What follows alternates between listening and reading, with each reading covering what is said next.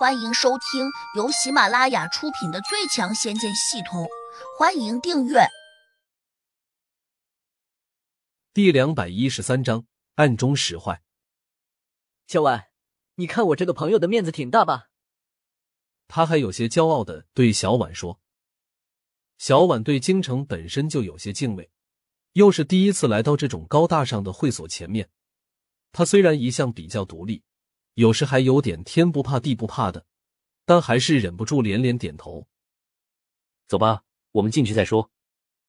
梅泽凯招呼了三人一句，便大摇大摆的走向了会所，就好像回家一样自在。进门的时候，那两个门童对着梅泽凯深深的鞠了一躬，大声的喊着：“梅公子好，里面有请。”这让他更加觉得自己很有面子，一边叫门童放行。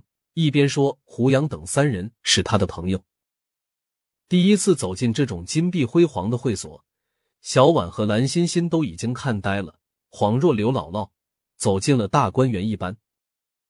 梅泽凯越发有些得意，在服务员的引领下，在二楼大厅中找了一张靠窗的桌子坐下。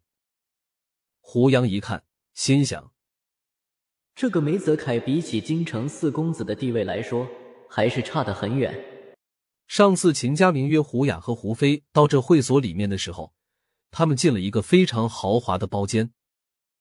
蓝欣欣好奇的问：“这里面的消费贵吗？”梅泽凯得意的说：“这里面的菜品和服务，随便消费一次也需要五万元以上。”这么贵呀？那我们还是换个地方吃饭吧。蓝欣欣啧了啧舌，慌忙站了起来。这点钱不算什么，花在我家欣欣的身上，再多也值。梅泽开很是大方的说道。此时胡杨的注意力还在其他地方，刚才他隐约中看见牛瓜皮把那个道士带进了旁边的一个包间，但是胡杨不能分出神识去看，因为他已经感觉到了这个道士的杀气很强，境界较高，似乎和自己的功力差不多。在这种情况下，一旦分出神识，别人肯定会首先感觉出来，然后找到自己。胡杨并不怕和他打一架，但现在小婉就在旁边，他投鼠忌器，不得不有所顾忌。梅泽凯在那边吹嘘的时候，发现胡杨有些心不在焉，好像根本没有听他说话。他顿时有些不满的说道：“朋友，我花钱请你们到这里来玩。”你总得给我一点面子吧？胡杨转头冷冷的瞪了他一眼：“给我闭嘴！你有什么面子需要我给你？”小婉倒是没觉得什么，因为他对胡杨这种做法已经习以为常了。但是蓝欣欣却觉得非常的意外，他心里还生出了一个奇怪的念头：胡杨这样子居然挺帅的。梅泽开本来就很生气。突然间又看见了蓝欣欣这样的眼神，不禁大怒。他立刻阴阳怪气的叫道：“姓胡的，你别给脸不要脸！信不信我马上叫人把你赶出去？”闭嘴！胡杨突然抬起手给了他一巴掌。只听得“啪”的一声，除了小婉之外，梅泽凯和蓝欣欣都已经惊呆了。你，你竟然敢打我！梅泽凯捂着火辣辣的脸，忍不住咆哮起来。胡杨伸手又给了他一个耳光，威胁道：“你要是再这样叫喊，我就把你的嘴巴给缝上。”梅泽凯这下被打懵了，他恼怒的看着胡杨，没敢再大声的叫喊：“我请你们过来享受，你却出手打人，这顿饭我看是没必要吃下去的。”梅泽凯咬了咬牙，站了起来，嘴里狠狠的说。我惹不起还躲不起吗？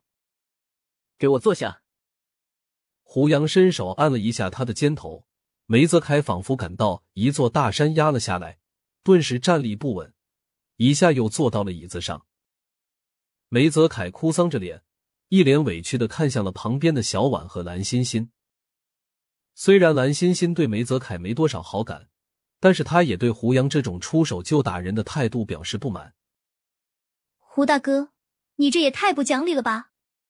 梅哥哥哪里做的不对？你怎么能随便打人呢？谁知道胡杨根本就没有理他，就好像没有听见似的。而且胡杨还微微的闭了一下眼睛，似乎在想什么问题。蓝欣欣觉得自己碰了一鼻子灰，更加失望。他只得转头对着小婉抱怨道：“你还说你这个朋友很了不起呢，我看其实和街上的小混混没什么区别。”小婉也觉得胡杨今天的表现有些反常，但是这些日子和胡杨的相处，对他的影响比较大。他相信，无论胡杨做什么，都有他的道理。因此，他没有辩解，只是专注的吃着盘子里面的水果和点心。蓝欣欣越发的有些失望，她摇了摇头，转头去安慰梅泽凯：“对不起，下次我不会再带他们过来了。”梅泽凯哼了一声，没有说话。到了这个时候，他还是比较知趣，知道自己如果再大声说话，多半还会被胡杨修理。这时，各种精致的菜肴已经端上来了。虽然场面有些冷清，但两个丫头却管不了那么多了，赶紧吃菜。梅泽凯拿出手机，迅速在上面发了几个消息，然后露出了暗自冷笑的表情。敢和我在这里作对，看我怎么收拾你！不一会儿，一个中年微胖的秃头男子带着两个彪形大汉走了过来。梅老弟，你有事找我吗？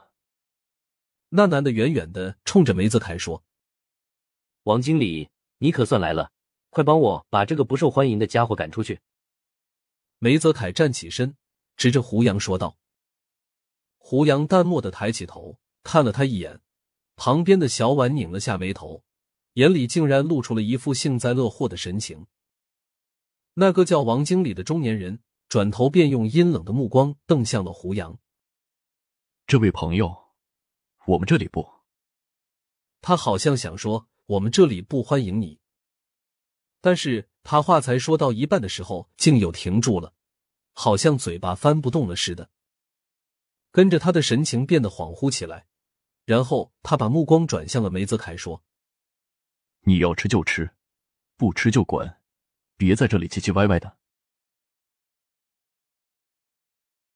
本集已播讲完毕，请订阅专辑，下集精彩继续。